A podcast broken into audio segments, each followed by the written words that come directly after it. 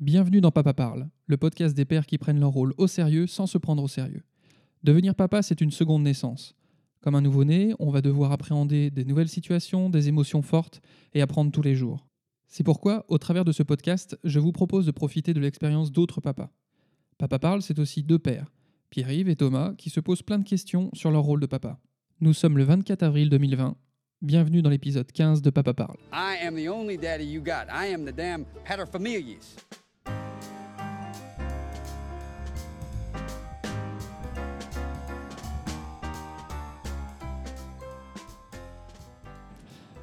Eh bien, bonjour à tous, bienvenue dans Papa Parle. Bonjour Thomas, Bonjour Pierre-Yves. bonjour Marc. Bonjour Pierre-Yves, bonjour Thomas. Bonjour Ah, Il y a toujours un petit décalage avec la visio, ça fait un peu bizarre. Mais c'est, on va, on va s'en, on va s'en, on va couper. non, on va la garder celle-là. C'est pas grave. Euh, on est tous un peu fatigués. Nous, on s'est levé tôt. Marc a- nous a fait l'honneur de rester réveillé alors qu'il a eu une grosse journée. J'imagine. C'est ça que tu m'as dit. hein. En ce moment, tu bosses. euh, C'est ça, ouais. Je suis sur des chantiers en ce moment. et sur des chantiers, euh, ce qui n'est pas du tout ton boulot à la base, mais tu vas nous expliquer après. Exactement. Euh, on a eu envie d'interviewer Marc parce qu'il a une, petite particularité dont on va parler en- ensuite. Mais sinon, avant ça, avant même de parler euh, de ta paternité, est-ce que tu serais d'accord pour nous faire un petit, euh, une petite biographie rapide de ton parcours euh, Par quoi t'es passé Qu'est-ce que tu fais aujourd'hui Qu'est-ce que tu fais dans la vie? Ok. Eh bien, je suis nantais, j'ai 33 ans euh, et euh, j'ai été nageur de haut niveau. Ensuite, euh, je suis rentré après le parcours lycéen classique en école d'ostéopathie après une petite année en STAPS, parce que je ne savais pas encore trop ce que je voulais faire. Et puis, Ça me parle. bah, je suis- ouais, je, je- je me doute. et puis, bah, du coup, de, de la même école dont tu as été diplômé, j'ai été diplômé en 2011, euh, après quelques remplacements, dont un en Polynésie française, euh, ce qui devrait être intéressant par la suite peut-être euh, de, de cette conversation. Mm. Euh, J'ai monté mes deux cabinets euh, dans l'agglomération nantaise, en continuant l'enseignement à IDEO Nantes. Et puis, et puis bah voilà quoi. Après, plein d'idées. Et puis, ben, on a décidé de tout quitter, ma femme, mes deux enfants et moi, pour partir euh, vivre en Polynésie française après l'expérience qu'on a eue euh, du remplacement que j'ai fait en 2011. Waouh Super teaser pour l'émission là. C'est ça. Et avant d'arriver au voyage, euh, justement, avec cette vie qui a l'air bien chargée, à quel moment, euh, bah déjà, est-ce que, que tu imaginais être euh, papa? Et à quel moment tu as commencé à imaginer que tu allais être euh, papa au milieu de cette vie euh, foisonnante d'activités? Bah ouais, c'est vrai que j'en ai pas parlé dans la description, euh, dans ma description personnelle, mais c'est vrai que euh, moi j'ai eu deux demi-sœurs d'un remariage de mon père et euh, de sa femme, donc ma belle-mère, mais beaucoup plus. En gros, j'avais 15 ans quand mon père a eu son troisième enfant, parce que j'ai une vraie sœur entre guillemets de mes parents et donc deux demi-sœurs que j'ai eu à 15 ans et à 18 ans. Donc en fait, j'ai toujours vécu avec des bébés autour de moi dans l'âge de, on va dire, de les assister, de- d'aider mes parents, etc. Et donc, euh, bah, dès que j'ai rencontré ma femme et on était, euh, on était assez jeunes parce que j'étais en fin d'adolescence, euh, je me suis toujours vu avec la possibilité de devenir papa. Quoi. Ok, d'accord. Donc ça, ça t'a toujours plus ou moins trotté dans la tête que de toute façon tu aurais des enfants? Ouais, exactement. Ouais. On s'est mariés assez jeunes, ma femme et moi. On était, je crois que j'étais marié à 23 ans et, et Virginie, ma femme, on avait 24. Et, et on a eu notre premier enfant, Mathéo, en 2013. Euh, donc si je calcule bien, j'avais 26 ans, tu vois. Ok. T'as combien de loustiques d'ailleurs? Qui ont quel là, âge? j'ai deux- J'ai deux garçons, donc Mathéo qui a maintenant 7 ans, qui a eu 7 ans au mois de janvier, pendant le tour du monde justement, et puis euh, Tom euh, qui a eu 4 ans euh, en août, donc qui a 4 ans et demi actuellement. Ok, c'est bon, t'as révisé les fiches, t'as les dates de naissance en tête, c'est ok? C'est ça, j'ai tout lu juste devant moi là, et euh, normalement j'ai donné les bons prénoms, c'est bon. Ok. Euh, donc, tu as toujours voulu être papa. Et hum, par rapport à ça, à quel moment, euh, c'est une question qu'on pose souvent, et c'est une double question, à quel moment tu as appris que tu allais être papa Et à quel moment tu t'es vraiment senti père? Ça peut être deux choses différentes ou la même chose.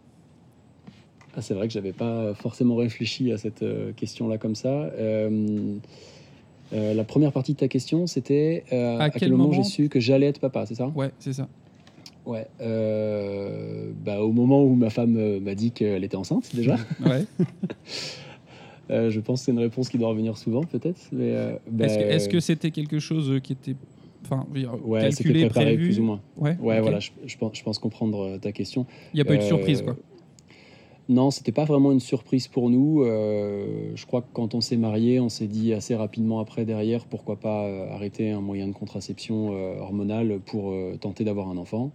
Et puis il y a eu quelques fausses alertes de mémoire. Et puis je crois qu'au bout d'une année, il y a eu un, un test qui s'est révélé positif. Donc on cherchait à avoir cet enfant. D'accord, ok. Et donc là, tu sais que tu vas avoir ton premier enfant. Et à, à quel moment la, la sensation de paternité, en tout cas de te dire là, je suis vraiment un, un padré, quoi. Euh, bah, je crois que pour être honnête, je crois que je me sentais déjà un petit peu papa au moment où euh, Virginie était enceinte. Euh, Ouais. bah, dans, la, dans la préparation, tu sais, de la chambre, de comment ça va être, comment je vais organiser mes journées, etc. Quoi. Il, y a, il y a déjà, je pense, une organisation qui s'est un petit peu faite dans ma personnalité et dans ma, dans ma gestion de, ma vie euh, privée. Quoi. Euh, Peut-être même d'ailleurs, euh, on va dire, intrinsèquement de mettre des choses de côté que je, ne me sentais plus en mesure de faire, etc. Je, sortais pas mal. je faisais du rugby, enfin, je- oui, je faisais du rugby à l'époque, donc peut-être je me disais déjà, peut-être je vais peut-être un peu moins sortir que mes potes qui n'ont pas d'enfants, etc. Donc j'organisais déjà un petit peu, je trouve, ma paternité euh, avant même de devenir euh, réellement papa, avant la naissance de. Donc tu as fait une sorte de prépa physique avant l'arrivée de l'enfant. Ok, Ah non, pas mal, parce que Ouais, t'es- ouais. je, me trompe peut-être, mais c'est un des rares, je pense, qui, qui Ah bah, était dans toi-même euh, mentalement. euh, Ouais, ouais, moi j'ai l'impression que tu étais prêt. Euh, ça sonne euh, comme tu le dis. Ouais, dit, ça sonne putain, comme le, ça. le- mec était prêt, quoi. Ouais, c'est vrai que je me, je me sentais, je me sentais prêt à devenir papa, ouais. Et clairement, ouais. Puis en plus, je, je pense pour la petite histoire que j'avais besoin de, de le montrer à ma femme, qui elle euh, a Mhm. changé d'avis presque du jour au lendemain euh, euh, suite à plusieurs événements peut-être qui se sont passés dans notre vie où elle me disait mais jamais je pourrais me sentir maman, jamais je pourrais sentir maman. Puis en fait, euh, elle a changé un petit peu du jour au lendemain et euh, finalement, je me disais mais j'ai peut-être besoin de lui montrer que ben, que je, je suis capable d'être papa. Plus que juste de lui dire quoi. Ah, ok, d'accord. D'accord, tu avais une, une sensation de devoir euh, faire un peu tes preuves avant que ça arrive?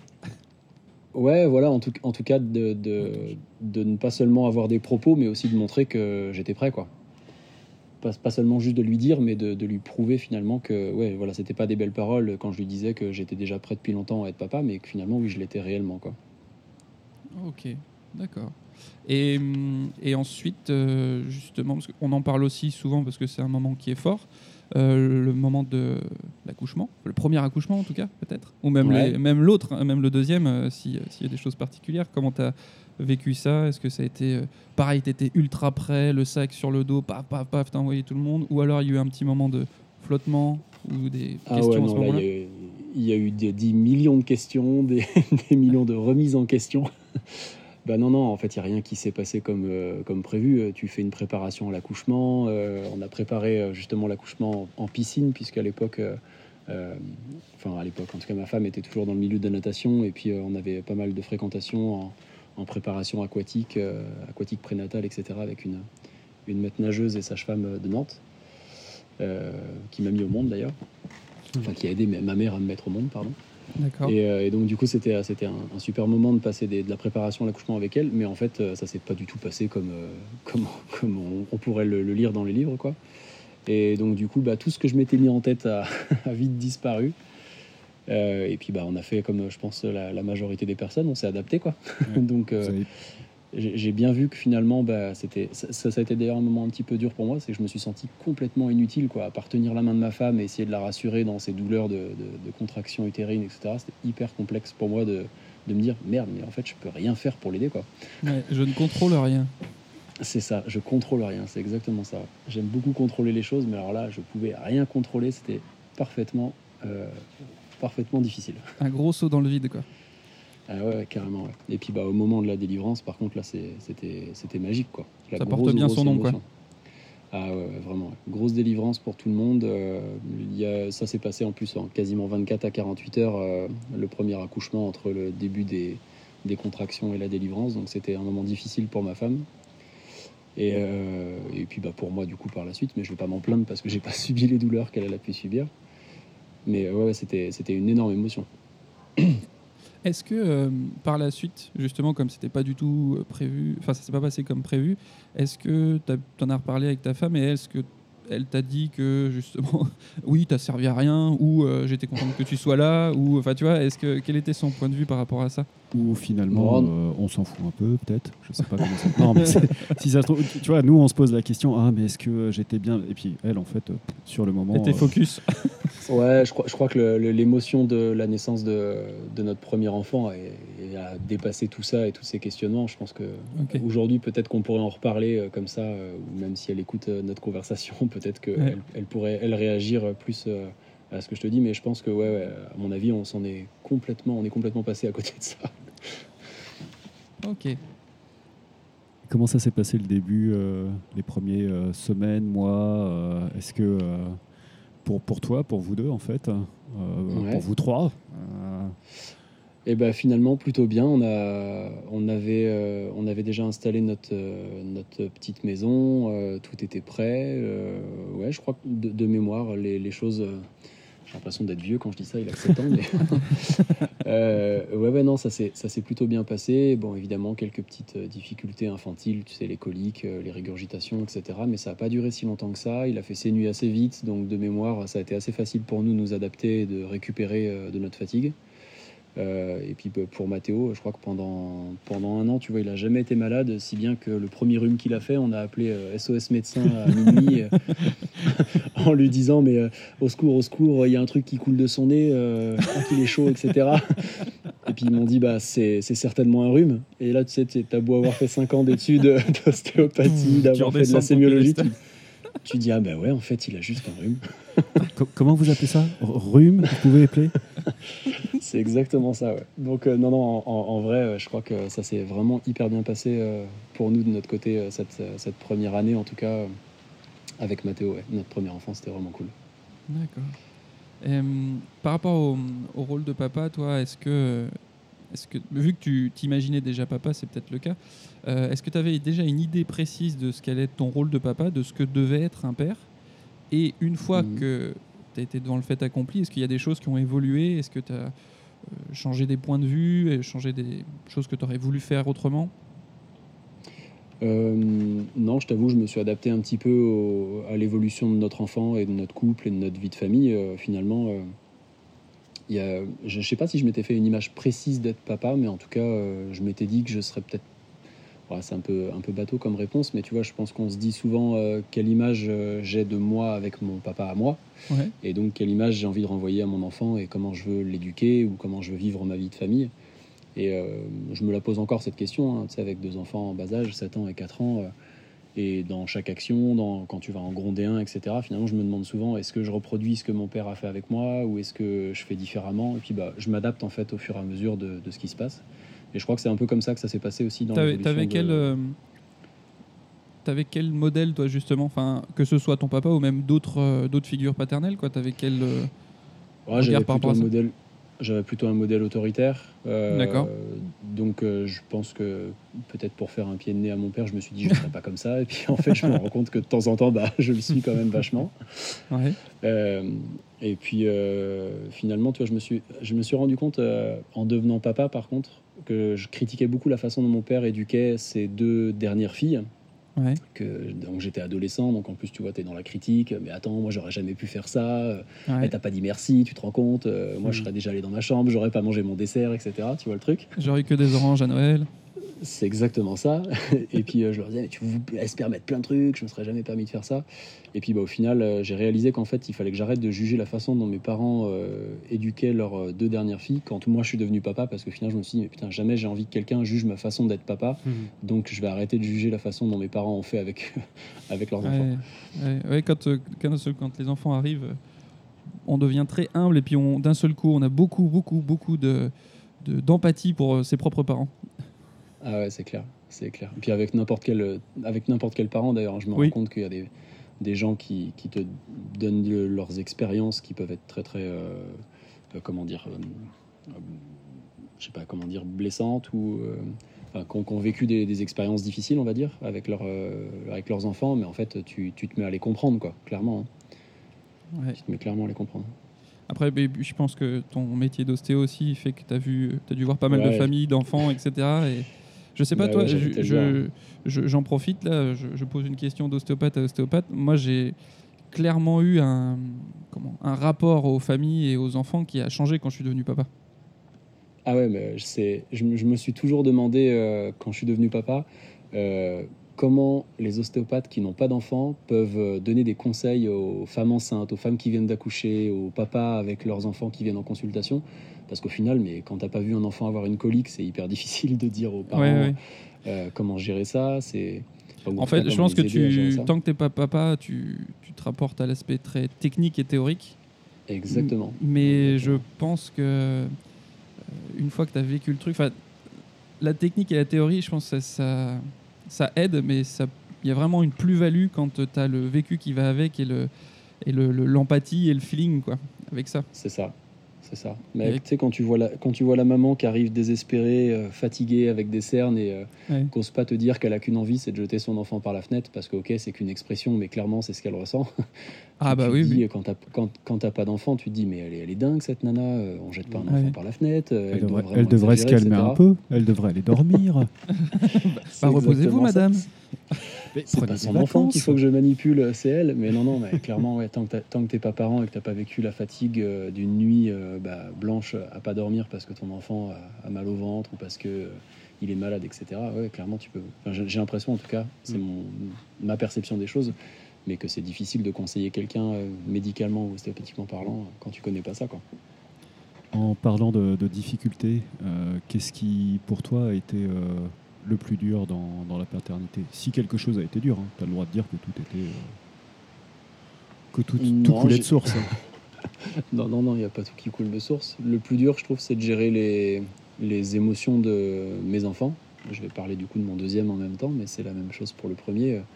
Trouve que le plus dur en tant que parent, c'est justement toujours de se remettre en question et de se dire euh, est-ce que je dois être autoritaire Est-ce que je dois me fâcher Est-ce que je dois essayer de le comprendre Est-ce que je dois essayer de l'expliquer T'as beau euh, lire des bouquins sur euh, la parentalité, la psychologie positive, etc. c'est hyper dur dans le monde dans lequel on vit, je trouve, avec tellement d'informations sur la parentalité, avec ce que tu vois sur les réseaux, avec ce que tu vois à la télé. les- Puis nous, dans notre métier en tant qu'ostéopathe, dans ce qu'on peut lire, dans ce qu'on peut étudier, sur, même sur les neurosciences, etc.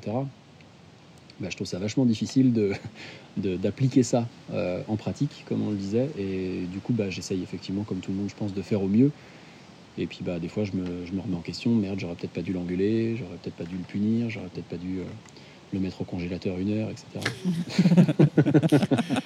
Y a- Ceci est une blague, hein, Ah bon non, ben, je- non, c'est pas une blague. Généralement congélo, frigo, euh, fond du jardin, poulailler, c'est plutôt efficace. Hein Est-ce qu'il y a des moments où tu t'es senti euh, complètement largué euh, Question un peu ré- rhétorique, parce que j'imagine qu'il y en a plein, mais des moments où tu te dis là, Ouais. donnez-moi le mode d'emploi, quoi, je, je comprends pas ce qui se passe. Quoi.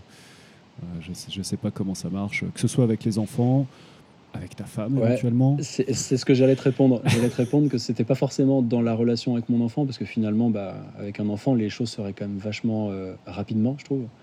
Mais dans la, dans la relation, par contre, euh, entre ma femme et mon premier enfant, ou euh, entre ma femme et nos deux enfants, et on va dire tous ensemble, ouais, c'est plus là les difficultés euh, qu'on a rencontrées, parce que bah, y, a, y a des- y a des choses qui se réadaptent, euh, on va dire, sur le long terme, sur le court terme. Il faut s'adapter à ta vie privée, à ta vie professionnelle, à ta vie familiale. Ouais, ça, ça, a été, ça a été des fois hard, carrément.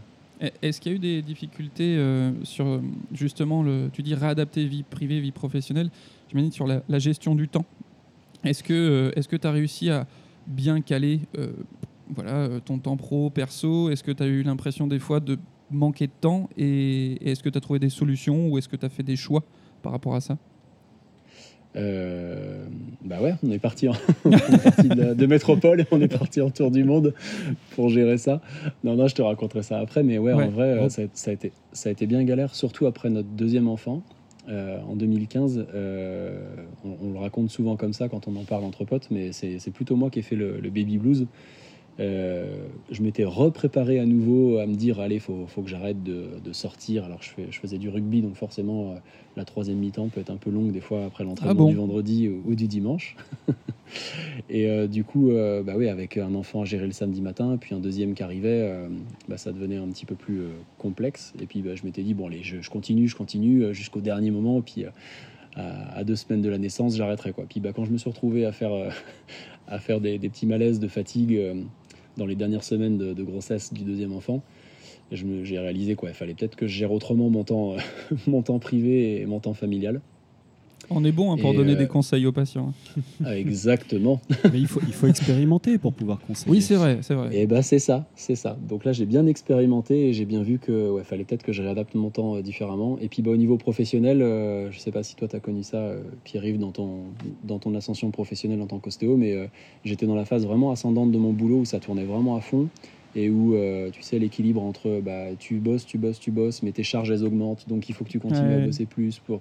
Et en fait ça a été euh, ça a été une galère. Et tu vois jusqu'au moment où on a pris la décision de partir de, de métropole, bah, en fait je me rendais compte que mon seul moyen finalement de, de m'y retrouver financièrement en termes de temps, familial, privé, etc. Bah, finalement c'était de tout stopper quoi. Ah, ok. Alors moi, la, la- la chance que j'ai eue quelque part, c'est une, j'ai eu une progression, je pense, plus moins fulgurante que la tienne pour mon cabinet. Et, euh, et très vite, euh, j'ai dit à mon comptable, euh, vous me prévenez hein, en fin d'année, si à un moment je dépasse un seuil, euh, j'arrête de taffer, je, ralentis, je ralentis tout. quoi. C'est vrai que c'est, un aspect pour les, pour tout- je pense, dans toute profession libérale, les artisans, etc., pour les papas qui sont dans ce cas-là, cette, cette épée de Damoclès avec les charges et finalement ce cercle vicieux qui fait qu'il faut gagner plus, mais si tu gagnes plus, tu payes plus. euh, Ouais. ça, ça tourne souvent dans la tête. Quoi. Ouais.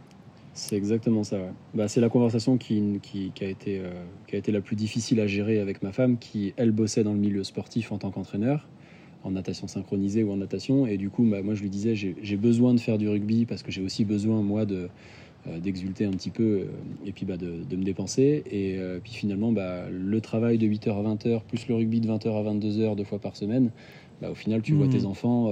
Ah, tu avais des grosses amplitudes quand même. Ouais. Bah ouais, ouais, donc en tout cas, je me, je me les étais mis ces amplitudes, hein, c'est clairement de, ma faute, hein, je, je me remets en cause là-dessus, mais en fait, j'arrivais plus à m'en séparer ou à quitter ça euh, autrement, quoi. Ju- Jusqu'au jour, je où on a pris la décision de se dire, bon, qu'est-ce qu'on fait euh, Est-ce qu'on est y va en Polynésie euh, française, tenter cette expérience ou pas Et puis, et puis bah là, du coup, j'ai pu diminuer drastiquement mon, temps de travail. On a vendu la maison, donc on est devenu locataire, donc on payait moins par mois, donc je pouvais me permettre de bosser un petit peu moins dans la semaine. Et finalement, on a commencé à, à voir que, que bah, je voyais un peu plus mes enfants et c'était plus cool, quoi. D'accord. Euh, tu nous fais plein de passerelles pour, euh, pour enchaîner sur Ouais. la, la question de la Polynésie et du tour du client. monde. Moi, j'ai une question que je voudrais te poser euh, avant ça et on passe tout de suite euh, à, à la suite après. C'est euh, est-ce que tu euh, as cherché, trouvé des, euh, des gens? Est-ce que tu avais des gens à qui euh, parler des euh, difficultés que tu as pu avoir, euh, de- de- des ajustements nécessaires, de tout ça euh Av- avant la, la prise de décision, tu veux dire? Ouais, ouais, ouais. Euh, ouais. Dans, dans la paternité en général, quoi. Ouais. euh, Vers qui non, se tourner franchement. Ouais, bah non, non, non. En fait, à part, à part ma femme, euh, tu sais, avec le sport, en fait, finalement, j'arrivais à rester équilibré Mhm. personnellement. Mais finalement, euh, c'est peut-être entre ma femme et moi qu'il y avait le plus de difficultés euh, où on s'est dit, bah attends, faut, faut qu'on change la façon de faire, etc. Donc euh, c'est comme ça qu'on a trouvé cette solution. Mais non, mon comptable, que j'ai pris assez tardivement, parce que j'étais mon propre comptable sur les 4-5 premières années d'exercice, euh, finalement, tu vois, je me suis pas prévenu assez tôt que j'aurais dû ralentir. Ouais. Euh, donc, euh, bah, donc j'ai continué. Et puis, bah, pff, en parlant avec des collègues ostéo qui me disent bah, T'es malade, tu devrais tu devrais t'arrêter à tant de patients par semaine, etc. Désolé de parler un peu du, du- du nombre de patients en termes matérialistes, mais c'est c'est un peu comme ça que tu gères la comptabilité d'un cabinet. Donc, euh, je m'étais dit Non, faut, je peux pas, euh, je pourrais pas payer mes charges si je fais moins de temps de patients, etc. Donc, c'était assez complexe euh, à gérer. Et puis, bah, au final, au final ouais, on, a- on s'est dit.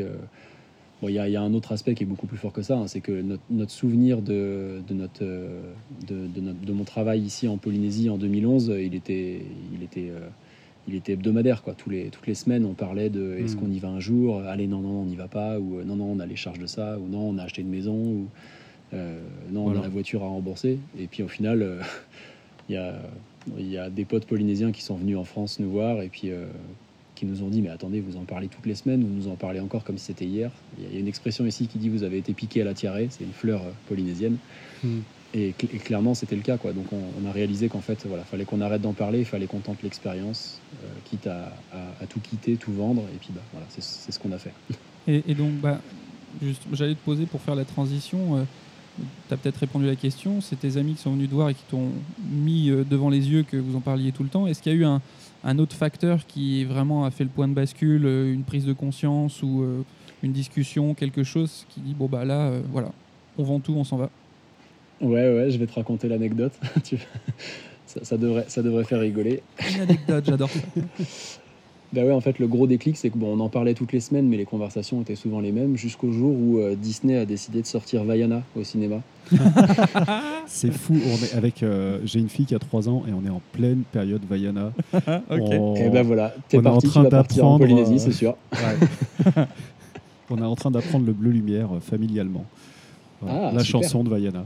Excuse-moi. Tu, Tu- peux reprendre. Tu veux nous chanter ça? Tu veux oui, nous oui, chanter ça? en, en- en- en- après générique. Restez jusqu'à la fin. Non, ma femme est partie voir euh, Vaiana euh, pendant que je bossais certainement un jour, et puis euh, quand je suis rentré, euh, elle s'est mise à, en la- elle s'est mise à fondre en larmes et elle m'a dit euh, Attends, faut que je te raconte, c'est un truc de dingue. Je suis allé voir Vaiana et euh, au moment du- juste de- des premières images, euh, je, je suis tombé en larmes. Et Mathéo, mon plus grand, qui me dit Mais je comprends pas, le film était super, c'était rigolo et tout, et maman elle pleurait. Et donc, en fait, ouais, Elle a surtout réalisé ouais, qu'en fait, euh, bah, c'était plus qu'un manque de, de l'environnement, mais c'était tout ce qu'on avait vécu là-bas qui, qui lui manquait, la culture, etc., qui nous avait vraiment marqué et qui nous avait vraiment donné envie de, de vivre un jour cette expérience-là. Et puis, bah, en fait, euh, voilà, on, est, on, on a fait plus que craquer, on y est parti. Quoi. Ok. Ça, c'était en quelle année alors? Et ben en fait, euh, 2011, on part euh, en remplacement. Enfin, moi, je pars en remplacement deux mois après mon diplôme euh, là-bas. J'ai travaillé deux mois et demi là-bas. Et puis euh, après, bah, on est rentré en France. Ça a été assez dur le retour, mais euh, en voyant tous nos potes ostéo, euh, euh, bah, tu te rends compte qu'en fait, euh, tu peux pas vraiment. On s'était dit après 2011, pardon. Peut-être que tu couperas ce que je suis en train de dire, parce que c'est un peu cafouillis là, mais Non, non, c'est très bien. on est, on, est, on est rentré en 2011 de ce remplacement en Polynésie, une superbe expérience de deux mois et demi.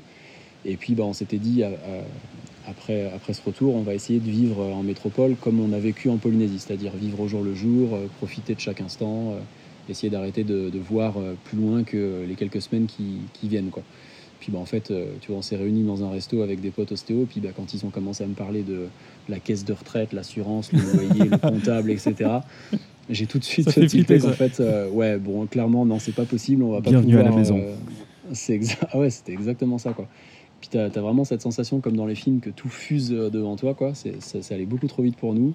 Et puis, bah, en fait, non, on s'est adapté comme tout le monde à cette vie euh, à vitesse, à vitesse euh, 200 km/h, là. Et, et puis, bah, on a fait comme ça. euh, on a fait notre premier enfant comme ça. Et puis, on n'a jamais réussi vraiment à se mettre en mode vraiment cool, cool, cool, quoi. Donc, on a bossé comme des, comme des forçats. Et puis, euh, euh, en 2016, je crois qu'il y a le, film Vaiana qui sort en fin d'année. Virginie va le voir, elle me raconte son expérience du dessin animé. Et puis on se dit, bon, euh, ok, on ne sait pas encore si on va y aller un, un jour, mais en tout cas, on va casser le PEL qu'on avait et on y part un mois en vacances. Et donc c'est ce qu'on a fait en 2017. On a préparé, donc on a mis de côté pendant, pendant un an. Et puis on est parti en vacances un mois euh, en été 2017 euh, en Polynésie. Au retour de cette expérience euh, de vacances, on était encore dans ce questionnement de se dire mais attends, on s'était dit qu'on y partirait qu'en vacances ou les 4-5 ans et en fait on a encore envie d'y retourner euh, vivre quoi. Et puis du coup, euh, au bout de quelques mois, il y a nos potes qui reviennent. euh, voilà, on, avait re- revendu notre maison, racheté une, nouvelle maison. J'avais changé mon cabinet à Saint-Julien-de-Concel. Et donc, euh, on était reparti un peu dans cette vie à 200 km/h en se disant bon, allez, on oublie la Polynésie, on y retournera en vacances tous les 4-5 ans si on arrive à mettre assez de côté. Et puis, et puis bah, en fait, au bout de quelques mois, ouais, il y a des potes euh, de Polynésie qui sont venus nous voir en France et qui nous ont dit Mais attends, ça fait déjà deux fois que vous y allez, vous allez voir la troisième fois, euh, vous allez y rester. quoi. et puis euh, voilà, on a réuni, euh, on, on a, on en a parlé entre nous un soir. euh, j'ai réfléchi un petit peu plus que d'habitude. J'ai arrêté de me trouver des excuses surtout. En fait, on s'est rendu compte que si on n'y était pas allé pendant ces six années, euh, c'était pas euh, pour faire. euh, euh, pour, pour autre chose. enfin, bref, on se trouvait des excuses, quoi. On se trouvait clairement des excuses, et puis euh, on s'est dit, ben, allez, on, on quitte tout, on met, on met ça à plat, on en a parlé, on a budgétisé, on a fait quelques petits calculs, et puis on s'est dit, euh, bah ouais, finalement, c'est faisable, quoi. Et euh, par, rapport aux, par rapport aux enfants, comment vous avez amené le truc et comment ils ont compris les choses Et ben, ils, étaient, ils étaient venus avec nous en 2017 en vacances. Et euh, ça a été assez facile de leur expliquer parce que, alors Tom, Tom en 2017, il avait deux ans, donc euh, il était peut-être un petit peu petit pour comprendre, mais Mathéo, il avait quatre ans et demi. Et euh, ça a été, quand on l'a ramené à l'école après ses, ses vacances d'un mois en Polynésie, La ça a été violence. La première fois. ouais, ça a été la première fois qu'on le retrouvait à la fin d'une journée d'école et où il s'est mis à pleurer en nous disant mais papa, je veux retourner vivre à Tahiti, c'était trop Ouais. bien. Ça n'a pas été trop compliqué de les convaincre. quoi. Donc ouais, de, de les convaincre, ça a été clairement euh, très facile, très très facile quoi. Ok. Et, Et- Tom, même Tom de ses deux ans et demi, tu vois, euh, pour, pour la- pour l'anecdote, euh, Tom, il, il a appris à être propre en Polynésie parce que, bah, évidemment, tu es, à la plage quasiment toute la journée. Donc, euh, Ouais. C'était assez, assez facile en été de, de devenir propre pour un enfant de cet âge-là. Et euh, il a jamais voulu remettre euh, des chaussures pendant euh, quelques semaines, tu vois, notre retour en France, quoi. Comme je le comprends. Des chaussures, mettre, mettre un slip, une couche, un t-shirt, c'était clairement compliqué pour lui euh, en France. Et finalement, toutes ces, ces peurs que vous aviez avant de sauter le pas, ces, ces difficultés que vous imaginiez, c'était c'était des vraies difficultés ou ça s'est fait, ça s'est fait facilement ou Non, en fait, euh, les, les- ce qu'on pensait être euh, des difficultés, euh, finalement, elles se sont très très vite effacées quand on a, quand on a pris la décision. Mm. Et c'est là que les vraies difficultés sont apparues, c'est celle de quitter la famille et les amis. Quoi. Ah, Là, c'est, ok. là, c'est, là, c'est plus du tout la même chose. Là. Et puis bah, là, on a commencé à réaliser. Et d'ailleurs, je crois que c'est la première chose qu'on a fait, c'est qu'on a, au, au bout, au bout de quelques jours de notre prise de décision, on a appelé nos potes et on leur a dit, bah, écoutez, on a, un, on a un projet dont on voudrait vous faire part. On pensait que c'était qu'un projet, tu vois, qu'on voulait juste en discuter avec eux. Et euh, bah, ils sont tous venus un soir à la maison, on a fait un barbecue, tu vois. Puis bah, quand, quand on leur a dit euh, un petit peu notre projet, ils nous ont dit, mais attends, c'est, pas un projet en fait. Vous avez déjà pris la décision, vous y allez là. Et, et, euh, puis bah, ils, ils avaient pris aussi pour habitude, je pense, de nous entendre parler un peu de la Polynésie et ils ont bien compris que, que Ouais. c'était ça. Avant même qu'on leur annonce ce que c'était, ils presque qu'ils soient arrivés. Bon, vous voulez, vous voulez nous dire que vous partez quand? Et puis voilà, Hmm. voilà c'était comme ça. Quoi. Mais ouais, clairement, la, la plus grosse difficulté, ça a été de, de réaliser qu'en fait, on allait quitter nos familles et, et nos amis pour des longs moments, euh, pour des très très longs moments. Quoi. C'était plus euh, émotionnel que matériel finalement. Ah bah clairement, ouais, clairement, clairement, c'était c'était vraiment émotionnel. vos, Et- vos parents, ça a été? Ils ont fait, euh, ils ont fait une crise Non, euh, non, non. Ouais, ça, ça a été, ça a été très complexe. Je sais pas s'ils écouteront ce podcast, mais euh, euh, du côté de ma femme, ça a été extrêmement compliqué pour sa maman. Euh, et de mon côté, euh, ben, en fait, c'est le fait de, de partir qui finalement a montré à ma maman qu'en fait, on n'était pas si éloigné que ça et qu'on s'est un peu rapproché. Donc, ça a été plus difficile au moment du départ qu'au moment de l'annonce. D'accord. Et avec mon, mais avec mon papa, en fait, on se voyait pas beaucoup, mais on se voyait quand même de temps en temps pour quelques repas de famille, etc. Et, euh, et aujourd'hui, ouais, il, il me fait bien signe que, que ça le fait bien chier que je sois parti, quoi. Ok. Et pour te suivre euh, justement sur les réseaux, euh, je... on peut dire aussi que ça n'a pas été juste un départ pour la Polynésie. C'est-à-dire qu'entre Ouais, la ça. France et la Polynésie, il y a eu deux, trois petites destinations, non? Bah ouais, exactement. Ouais. En fait, quand on a pris la décision de partir en Polynésie, parce que c'était quand même le, le- le but, euh, on s'est dit bon, attends, on va aller se retrouver sur une petite île, parce que nous, on va en Polynésie pour être en plus à Moorea, donc c'est là où on, on vit actuellement maintenant. Mais euh, Moorea, c'est une petite île de 60 km de circonférence, donc euh, euh, on va peut-être pas s'ennuyer, mais en tout cas, on avait plein d'autres projets, on voulait voir plein d'autres pays dans notre vie, et puis on s'est dit, zut, ça va peut-être être difficile de voyager si on va vivre là-bas. Est-ce qu'on partirait pas faire quelques voyages avant d'y arriver quoi? Peut-être que sur la route, il y a quelques moyens d'y arriver. Et en fait, euh, bah, au départ, on est parti sur deux mois pour faire euh, 4-5 pays, puis finalement 4 mois, puis attends, ça fait arriver en décembre, c'est pas top, c'est pas là où se font les changements de maison avec les profs qui sont là-bas en mutation. Euh, ah bah tiens, on a 7 à 8 mois à tuer, si on les tuait en faisant un tour du monde. Ah ok. Voilà. Non, on a, on a- puis on a aussi budgétisé le truc pour info. En fait, euh, les, les billets pour venir à- en Polynésie française sont extrêmement chers euh, de France. Et en fait, en passant par plein d'autres pays, euh, ça revenait quasiment au même prix. Et donc en fait, on a, on a organisé notre tour du monde en se rendant compte que c'était le même prix que de faire un aller simple euh, vers, vers Tahiti. Quoi. Ok, oui, donc là, là, clairement, avec en plus ce tour du monde, les peurs que vous aviez avant, vous les avez mais éclatées là. Ah ouais, là, on a, on a complètement tout éclaté. Quoi. Ah ouais, clairement. Et puis, bah, il y, a- il y avait, il y avait quand même par rapport à la parentalité ce désir de bah, d'arrêter de plus voir ses enfants et de se rendre compte qu'en faisant un tour du monde, on allait euh, carrément euh, pouvoir euh, profiter à fond de ça. Quoi. C'était Donc là, le- vous avez, vous, avez, gros- vous avez été H24 avec vos enfants? Ah ouais, là, on a vécu 7 mois H24 avec nos enfants. Le, le confinement nous fait doucement rigoler euh, quand ils ont montré aux infos euh, les parents en panique. Oh là là, je vais devoir gérer la scolarité de mes enfants. Ils vont être à la maison toute la journée. Comment je vais faire? Tiens, Ah ouais, nous, justement, ça fait, co- ça comment fait ça 7 s'est mois passé qu'on est avec euh, H24. ouais. Bah, hyper bien, hyper Ouais. bien. ouais. Est-ce que est-ce qu'il y a eu, euh, enfin, est-ce que vous mettiez des temps formels justement, on va dire école, ou alors euh, là ça a été à la cool, école buissonnière, et puis on verra plus tard. Et de toute façon, vu ce qu'ils voient, ils vont apprendre des trucs tout le temps.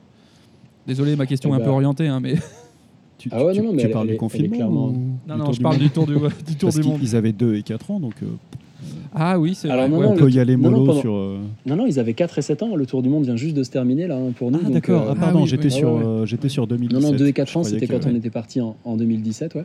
Ouais.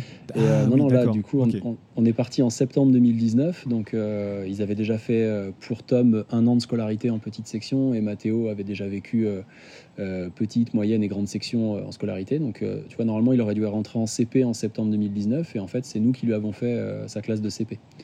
Et donc, on, on s'est évidemment, euh, pendant la préparation du Tour du Monde, bien renseigné sur la façon dont on pouvait faire euh, ce qu'ils appellent l'enseignement à domicile, qui pour nous était un enseignement en voyage, mais c'était la même chose. Et en fait, on a été hyper bien aidé par euh, la directrice, les profs, même les magasins qui te vendent des, livres scolaires. En fait, nous ont tous dit mais ah, vous organisez un voyage autour du monde, c'est génial, c'est hyper formateur pour les enfants, ça va être génial. Puis on était parti, tu vois, pour se dire allez, on va faire une heure ou deux de, de cours par jour pour eux, quoi. Et ils nous ont tous dit oh là là, une heure ou deux, mais vous êtes malade, euh, un quart d'heure, 20 minutes, ça suffit, quoi.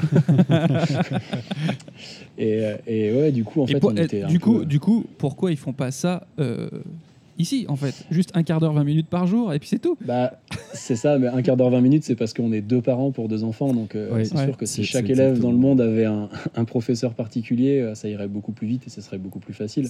Ouais. Et puis, euh, ouais, tour du monde veut dire effectivement, comme tu l'as dit, bah, découverte de milliers de choses autour d'eux, des nouvelles langues, des nouveaux paysages, des nouvelles cultures, des nouveaux. J'imagine que chaque, euh, chaque minute, il y avait la possibilité de découvrir et d'apprendre un truc. Quoi. Exactement, quoi. Donc clairement, euh, on, a, on, a, on était parti avec cette, cette idée qu'on allait vraiment être très très rigoureux sur cette. euh, Alors nous, on s'était fixé une demi-heure euh, de, de, de cours par jour, peut-être pour se rassurer nous aussi.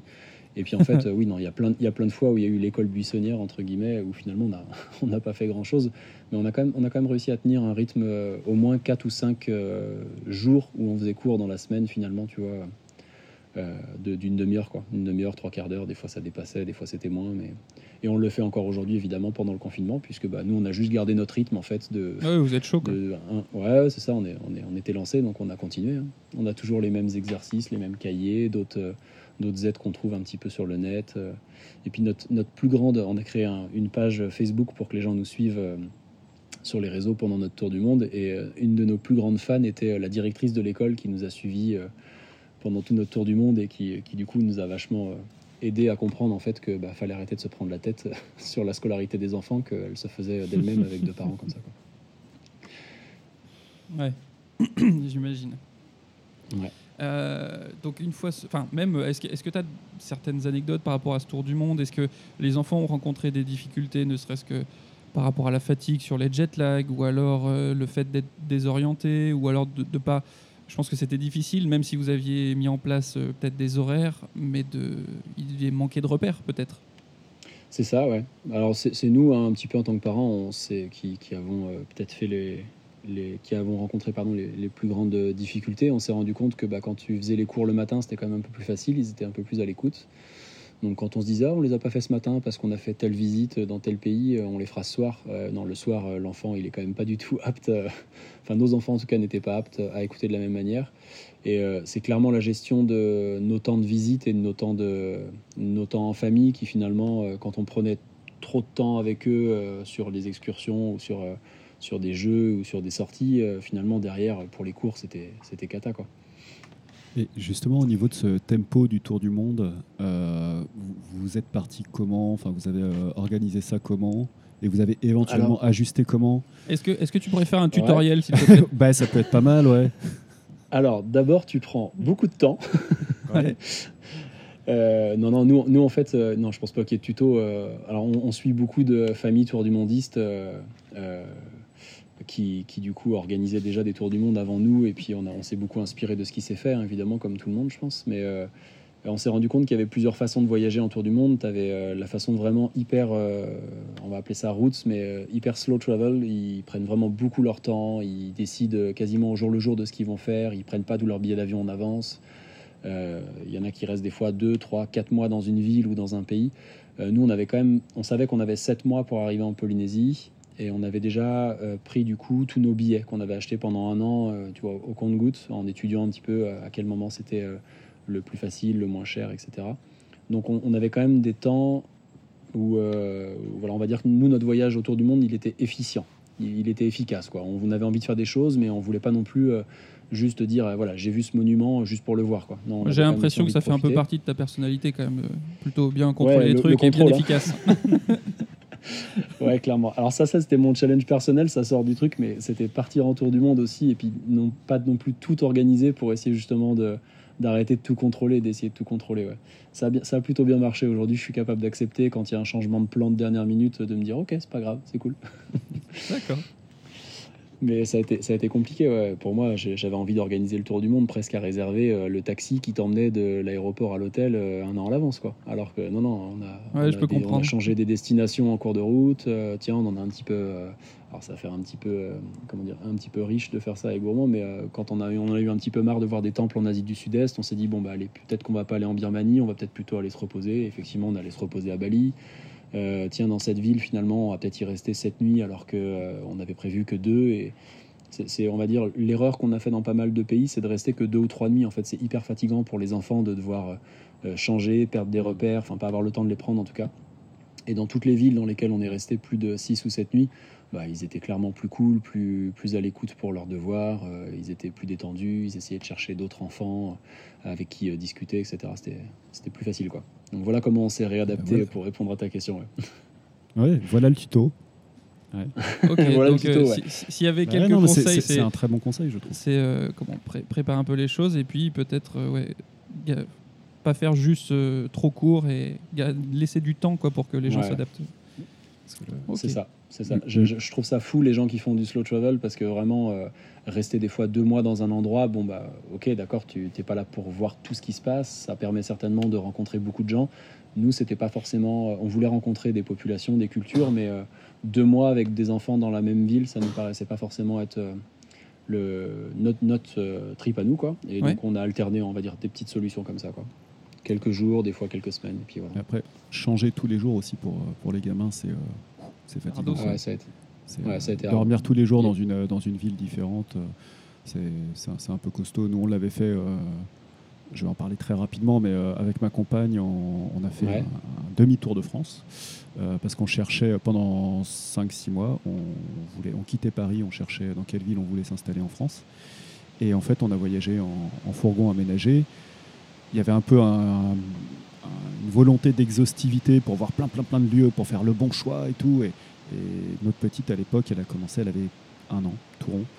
Et, Ouais. et on s'est rendu compte que c'était euh, juste. euh, c'était Ouais, pas gérable fatigant. pour elle, quoi. Ouais, ouais. sûr. La- la- la pour elle et fatigue pour nous, par, par la force des choses. Que voilà, tu- C'est sûr. La fatigue des parents aussi finalement. Bien sûr. Vous, vous aussi, euh, Ah ouais, ouais. si vous n'êtes pas Clairement, opérationnel tu- pour tu les enfants, c'est compliqué.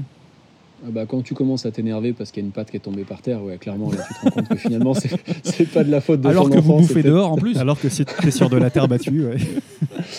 Alors que c'est même pas des pattes, ça se trouve. Ouais, ouais, clairement, ouais, c'est-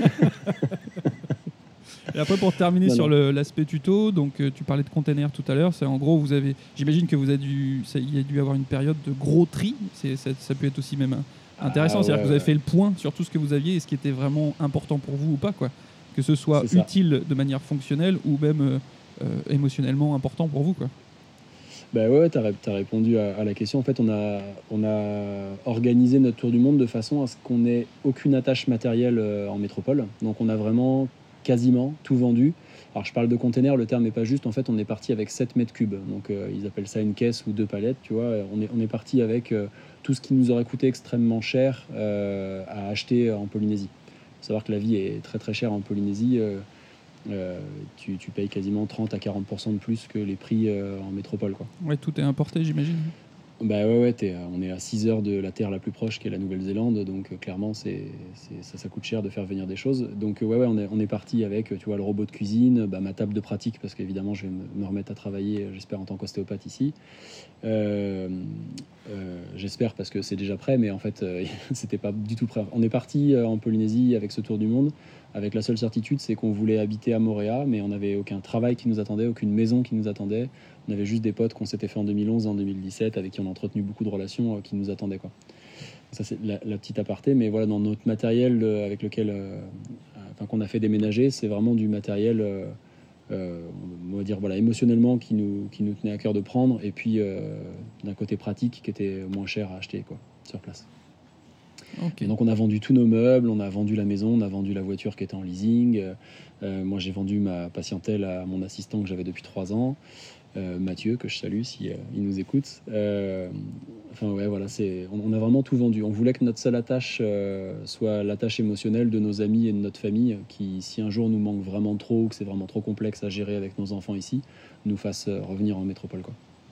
Ok. Et c'est le cas, hein, il, nous, il nous manque, il nous manque énormément d'ailleurs, mais c'est pour l'instant on est on va dire dans une phase, euh, on vient juste d'arriver quoi. Donc euh, Bon, c'est le temps de vous installer, puis vous leur glisserez le message euh, de peut-être venir vous voir ou un truc comme ça. ouais, t'in- t'inquiète pas, on leur, on leur glisse déjà régulièrement ce message. Passer pour le week-end. Passez-moi. Un jour pour venir, deux passez jours de prendre week-end. et- ce soir C'est ça. c'est ça. Comment ça s'est passé l'arrivée? Vous êtes euh, arrivé il y a combien de temps là? Ah, c'est Euh, récent. hyper, com- hyper complexe. Euh, pour- ouais, en- encore une anecdote? Alors attends, je sais pas si ça a pas coupé. Non, c'est. ouais. On adore les anecdotes. Euh, on avait prévu normalement donc euh, de quitter l'Australie, euh, qui faisait partie donc de notre tour du monde, le 18 mars, et d'aller passer trois semaines et demie en Nouvelle-Zélande, qui était notre dernier pays avant d'arriver en Polynésie. Euh, et notre arrivée était censée être le 10 avril en Polynésie. Et en fait, euh, le 14 mars, on commence à voir que bah, le coronavirus prend des proportions euh, assez importantes partout dans le monde. Jusque-là, on avait complètement échappé. Ils nous suivaient à, à trois semaines, un mois après. Tu vois, on quittait un pays, puis on apprenait Hmm. qu'il y a des cas qui commençaient à se déclencher. Ils fermaient Ah, c'était vous etc. Nous sommes les, les- les patients zéro. Non, non. Euh, non, non, clairement, on, a, on, on s'est juste rendu compte en fait que bah, on- finalement, on y échappait belle. Quoi. En plus, euh, bah, pour, pour des voyageurs comme nous, euh, d'avoir euh, peu de touristes parce que pas mal de fermetures des pays asiatiques, dont, dont la Chine, qui, qui est quand même un énorme tourisme dans le monde, bah, nous, c'était cool. Tu vois, on visitait des temples au Cambodge sans touristes chinois, des, des, des- des temples au Japon, pareil. Enfin, voilà, il y, a- il y a pas mal de pays dans lesquels on a, on a Vous pu avez fait un remake de. Seul au monde, quoi. Ah, Peut-être pas seul au monde, mais en tout cas, euh, seul à 50%. euh, ouais. non, c'était vraiment, vraiment agréable du coup de pouvoir euh, visiter des pays du monde qui normalement sont pas mal blindés de touristes. Et finalement, bah, on, était, on était plutôt cool là-dessus. Et, et pourquoi je dis ça? Oui, parce que quand on s'est retrouvé en Australie, voilà, à, à finalement se retrouver dans cette situation-là, on s'est dit la Polynésie vient de voir son premier cas de coronavirus. Est-ce qu'ils vont pas fermer leurs frontières? Est-ce qu'on va pas se retrouver coincé et puis bah, surtout, en fait, ce qui, nous a, ce qui nous a mis la puce à l'oreille, c'est la Nouvelle-Zélande qui, le 14 mars, ferme ses frontières aux touristes. Enfin, en tout cas, les ferme pas, mais si tu arrives, tu es obligé de te mettre 14 jours en confinement. Nous, on avait prévu de louer une voiture, de réserver des hébergements tous les 3-4 jours dans des villes différentes. Euh, donc on s'est dit, bah, perdre 15 jours en Nouvelle-Zélande, rester confiné dans un hôtel, c'est pas forcément un truc agréable. Qu'est-ce qu'on fait? Euh, et bah, du coup, on n'a pas pris notre billet d'avion euh, pour la Nouvelle-Zélande. On a acheté un billet d'avion un jour plus tôt que le 18 avril, euh, le 18 mars, pardon, qui devait nous emmener en, en Nouvelle-Zélande. Le 17 mars, on est venu en Polynésie. Alors, quand tu vas dans ce sens-là, tu perds un jour. Donc, on est arrivé le 16 mars. Et le lendemain, la Polynésie française fermait ses frontières. Donc, en fait, on a été, on Bon a été le dernier vol. Ah bah ouais, ouais, l'idée du siècle, quoi. On est, on est arrivé, on était le dernier avion qui pouvait euh, arriver en Polynésie sans être. euh, euh, obligatoire de re-rentrer chez toi.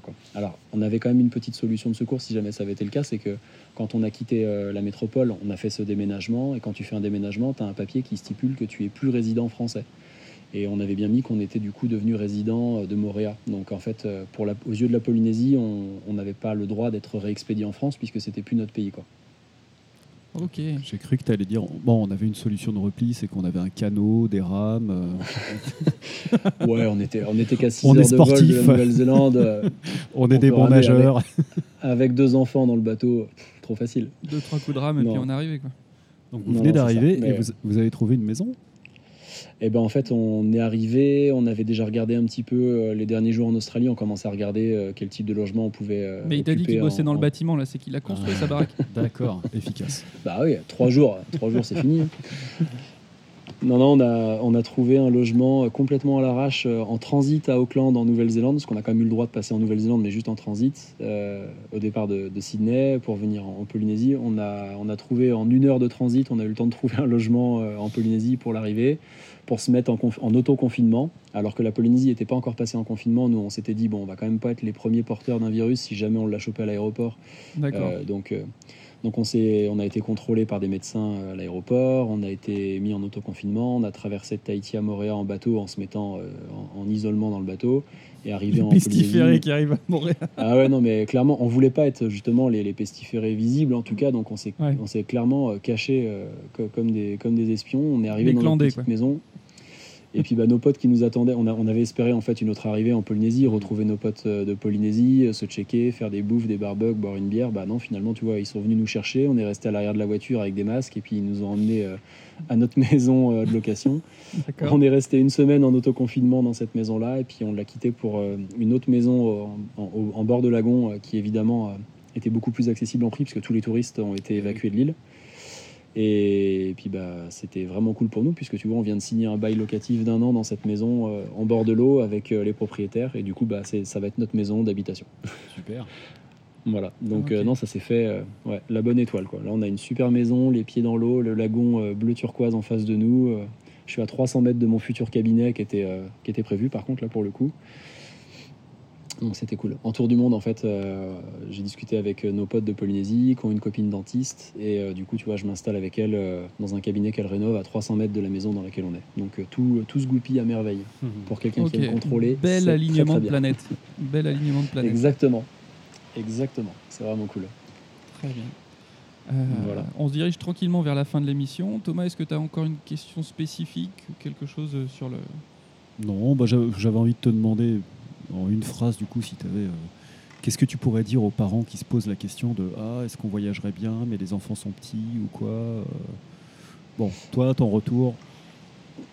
Ouais, bah, tu te doutes bien de la réponse. Nous, on a, nous, on Oui. a passé des super moments euh, pendant ce tour du monde. Et puis surtout, on a rencontré, euh, pour donner, pour donner un peu plus d'ampleur à mes propos, on a rencontré plein de familles avec des enfants de tout âge, avec un nombre d'enfants euh, différents à chaque fois et des façons de voyager différentes.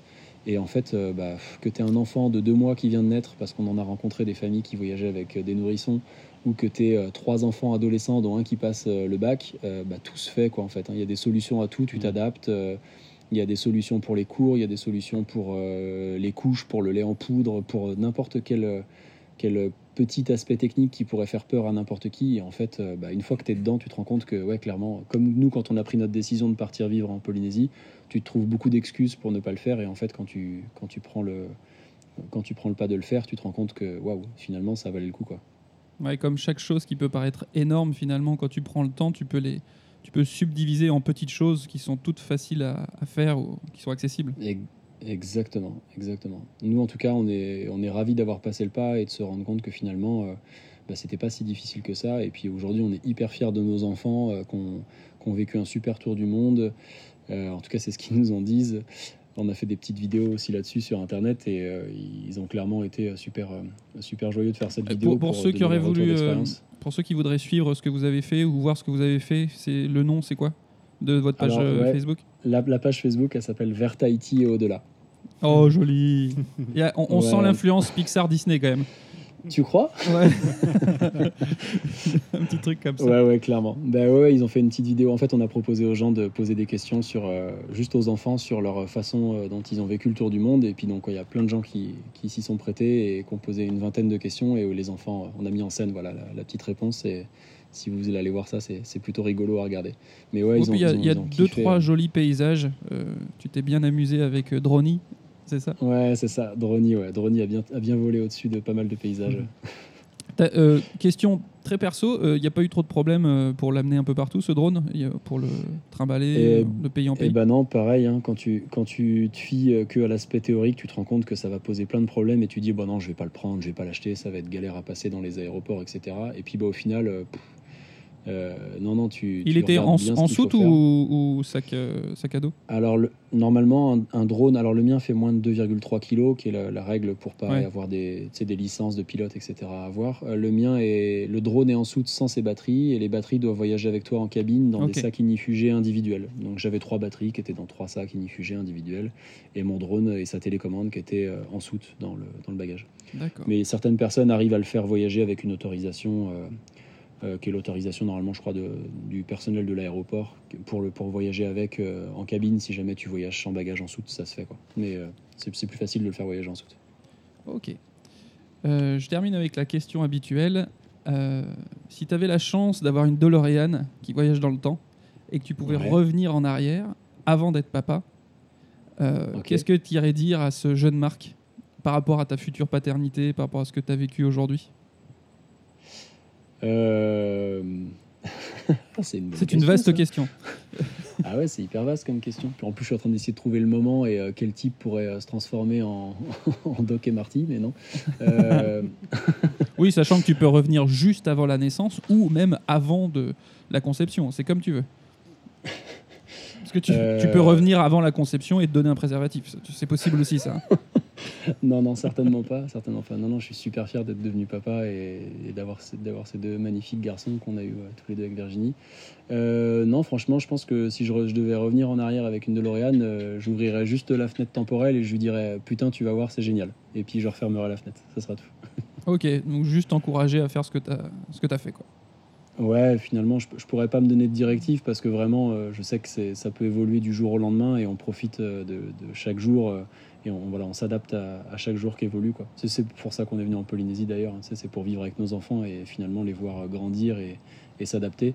Donc, euh, je pourrais pas donner un conseil à quelqu'un dans le passé qui est moi-même en lui disant tu devrais faire comme ça parce que pff, je me rends compte que je change tous les jours de façon de faire euh, parce que bah, le temps évolue différemment en fonction des jours qui passent. Quoi. Ok, et bien sûr, ces belles paroles, je pense qu'on va euh, clore l'émission. Euh, J'en profite. Merci à vous. Je, je, Un je- grand merci à toi. Merci à toi, ouais, ouais, ouais, carrément. Merci Bah, beaucoup. Merci Marc euh, d'avoir euh, pris le temps, même s'il est tard et que tu as eu une journée assez physique. C'est vraiment cool de ta part, de nous avoir partagé tout ça en toute sincérité. C'est vraiment génial. Je pense que ça va donner des idées, en tout cas déjà à moi, ça c'est sûr. Et puis euh, je l'espère à, à d'autres familles, parce que je pense que c'est vraiment l'occasion d'apprendre plein de choses euh, des autres, mais aussi de soi-même. Parce que j'imagine qu'il y a eu des situations où il a fallu effectivement beaucoup s'adapter. Et donc j'en profite aussi pour faire un appel à témoins. Si vous êtes un papa, un père de famille et que vous avez envie, euh, vous voulez bien vous raconter un peu et que vous avez une histoire particulière, n'hésitez pas à nous contacter. Euh, donc l'adresse mail c'est contact@papaparle.fr. Voilà, contact@papaparle.fr. N'hésitez pas à faire un petit mail en nous racontant votre histoire. Est-ce que vous aimeriez partager à d'autres papas et à qui ça pourrait, ça pourrait servir À nous entre autres, en tout cas. Et puis vous pouvez nous, nous suivre sur, euh, sur la page Facebook Papa Parle, sur l'Instagram Papa Parle. Voilà. En tout cas, euh, merci à tous. Euh, N'hésitez pas à nous mettre 5 étoiles et à mettre des petits commentaires, ça nous fait remonter et ça nous permet d'être un peu plus légitime par rapport à ce qu'on raconte. Et, et peut-être un jour, euh, le Graal inviter Alexandre Astier. ça c'est personnel. Alors, Alexandre Astier vient à partir de 6 étoiles. Ah, Voilà. 6 étoiles. Ah ouais, putain, va falloir qu'on change l'algorithme alors. ok. Et Ouais, je te euh, le souhaite. Ça a l'air d'être un chic type, Alexandre Astier. Bah ouais, ouais, puis c'est un, un multiple papa. Je crois qu'il est rendu à 5 ou 6 là. Ah ouais, Ouais, ouais, ouais. Ah, Je ne ouais. connaissais pas ça. Super. Il connaît pas la contraception. On a Euh, vu des familles voyageuses avec 4 ou 5 enfants, c'était chaud à regarder. hein. On se demandait comment ils faisaient pour voyager avec 4 enfants, 5 enfants. Ouais, ouais, c'est incroyable. Mais ça se fait. Bon. Ah, Euh, eh bien, on vous, on vous dit à bientôt. Merci encore à, à tous les deux. Euh, Ouais. Et puis on se retrouve pour un nouvel épisode. Au revoir. Non, merci à vous. Salut Marc. Merci à toi. Au revoir. Ciao. Salut. Salut.